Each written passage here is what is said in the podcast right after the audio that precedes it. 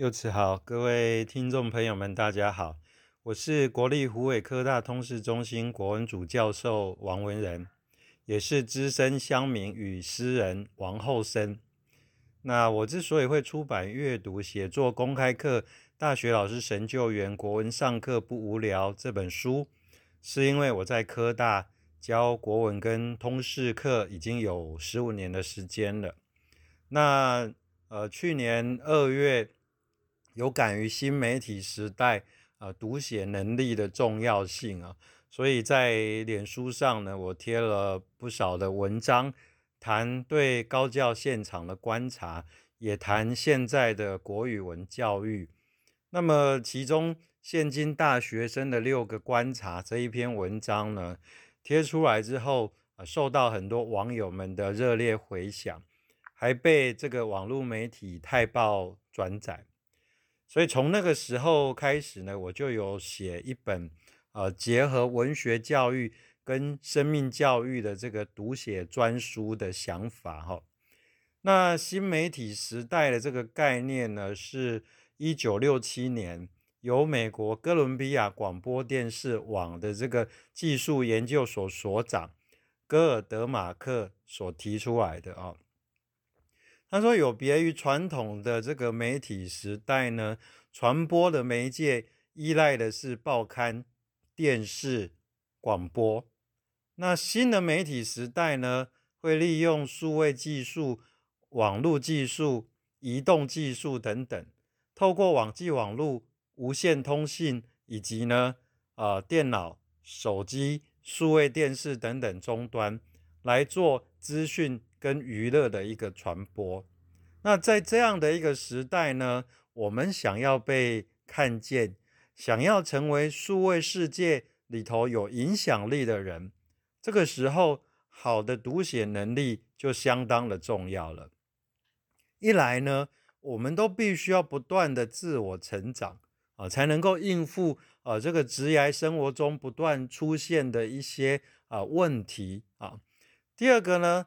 我们想要在社群媒体上发挥影响力，没有好的写作能力，很容易的就会变成新媒体时代的哑巴哦，成为另类的时代边缘人哦。所以等于在这个时代，其实阅读跟写作的能力哦，反而变得更加的重要。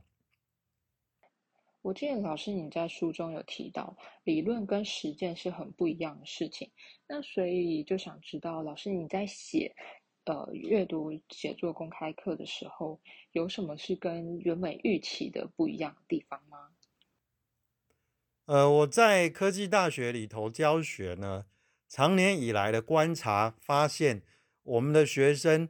啊，理论能力理解的能力是比较弱的哈，但是实物操作的能力很好，所以在教学上呢，就必须要把理论跟实物做一个很好的结合，这样呢，学生的学习哈才有办法进入状况。那我在写作这一本书的时候呢，也是这样，一开始在做规划的时候，就希望它是一本兼具实用性跟集战力的这样的一个作品。所以呢，我模仿一个学期十八周，透过校园里经常出现的爱情、职场、人生等等的课题，加上阅读、写作议题的探讨跟实作的演练，完成这样一本生命教育跟文学教育双轨并进的这个读写合一的书，哈。那当然，这样的书写跟结构安排其实不太容易哈，尤其对第一次写这一类书的我来说，其实也是一个挑战。那其中最大的困难是在于怎么把校园跟课堂里发生的这些故事，跟我平常讲授的呃这些文本、书籍、广告、演讲等等。去做一个结合，然后设计适合的练习题哦。呃，这个部分确实花了我蛮多心神去构思跟安排。那整个写完之后呢，也调整了不少次哈，最后才是大家看到的这个呃成品这样子。嗯，我自己在看阅读写作公开课的时候，我觉得这本书最棒的地方是。老师运用了大量的故事来贴近，就是学生在生活或者生命中会遭遇到的情况。然后这也是为什么老师会设定书中所谓的呃十八堂跨领域的古文课。那我也好奇想知道，老师你最喜欢的是哪一堂课呢？我自己最喜欢的一堂课呢，其实是第二堂啊，现今大学生的六个观察。以及搭配的国文课，人生因为翻转而精彩。在这一堂课里头呢，我对现在高教环境的恶化啊，还有学生的一些状况呢，提出了六个观察哈，分别是选课高 CP，老师要找佛，不怎么关心世界，更在意手游，没有人生方向，也没有那么 care，知道学历无用。专业能力却不足，表达能力差，写求情信也能惹怒老师。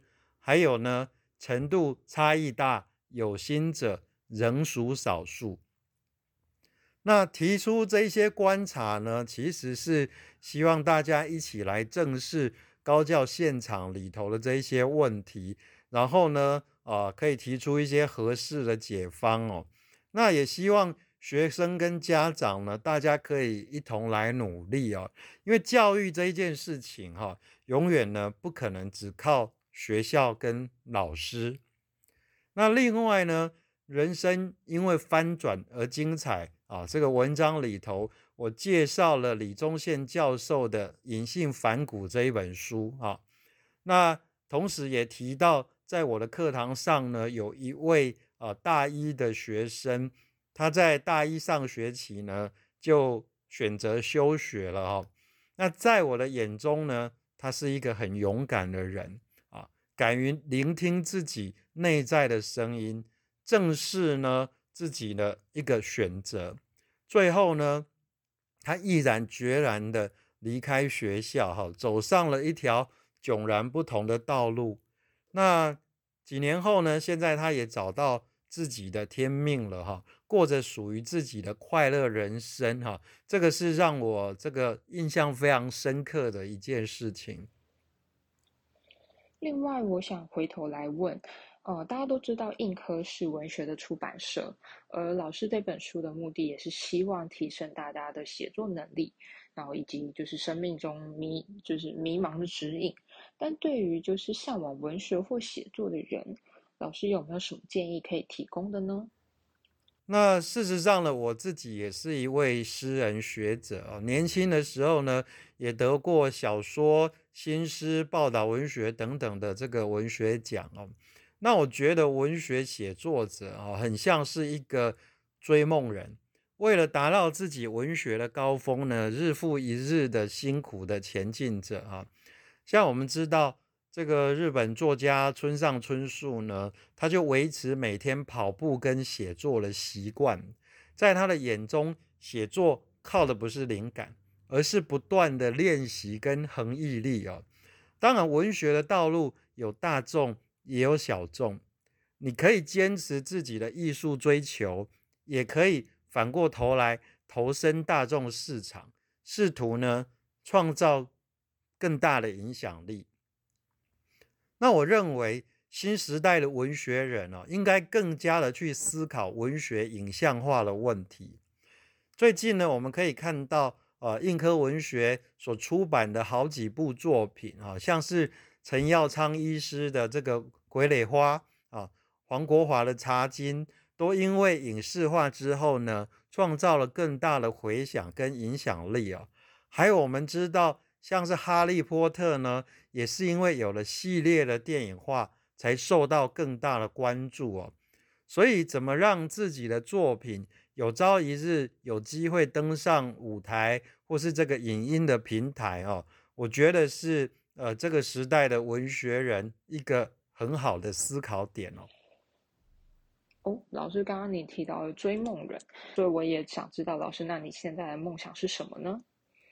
那讲到梦想哈，我想对每一个人来说，在生命的不同阶段呢，可能会有不同的梦想哦。这些梦想呢，有实质的，有抽象的，有大家都有的，也有属于个人的。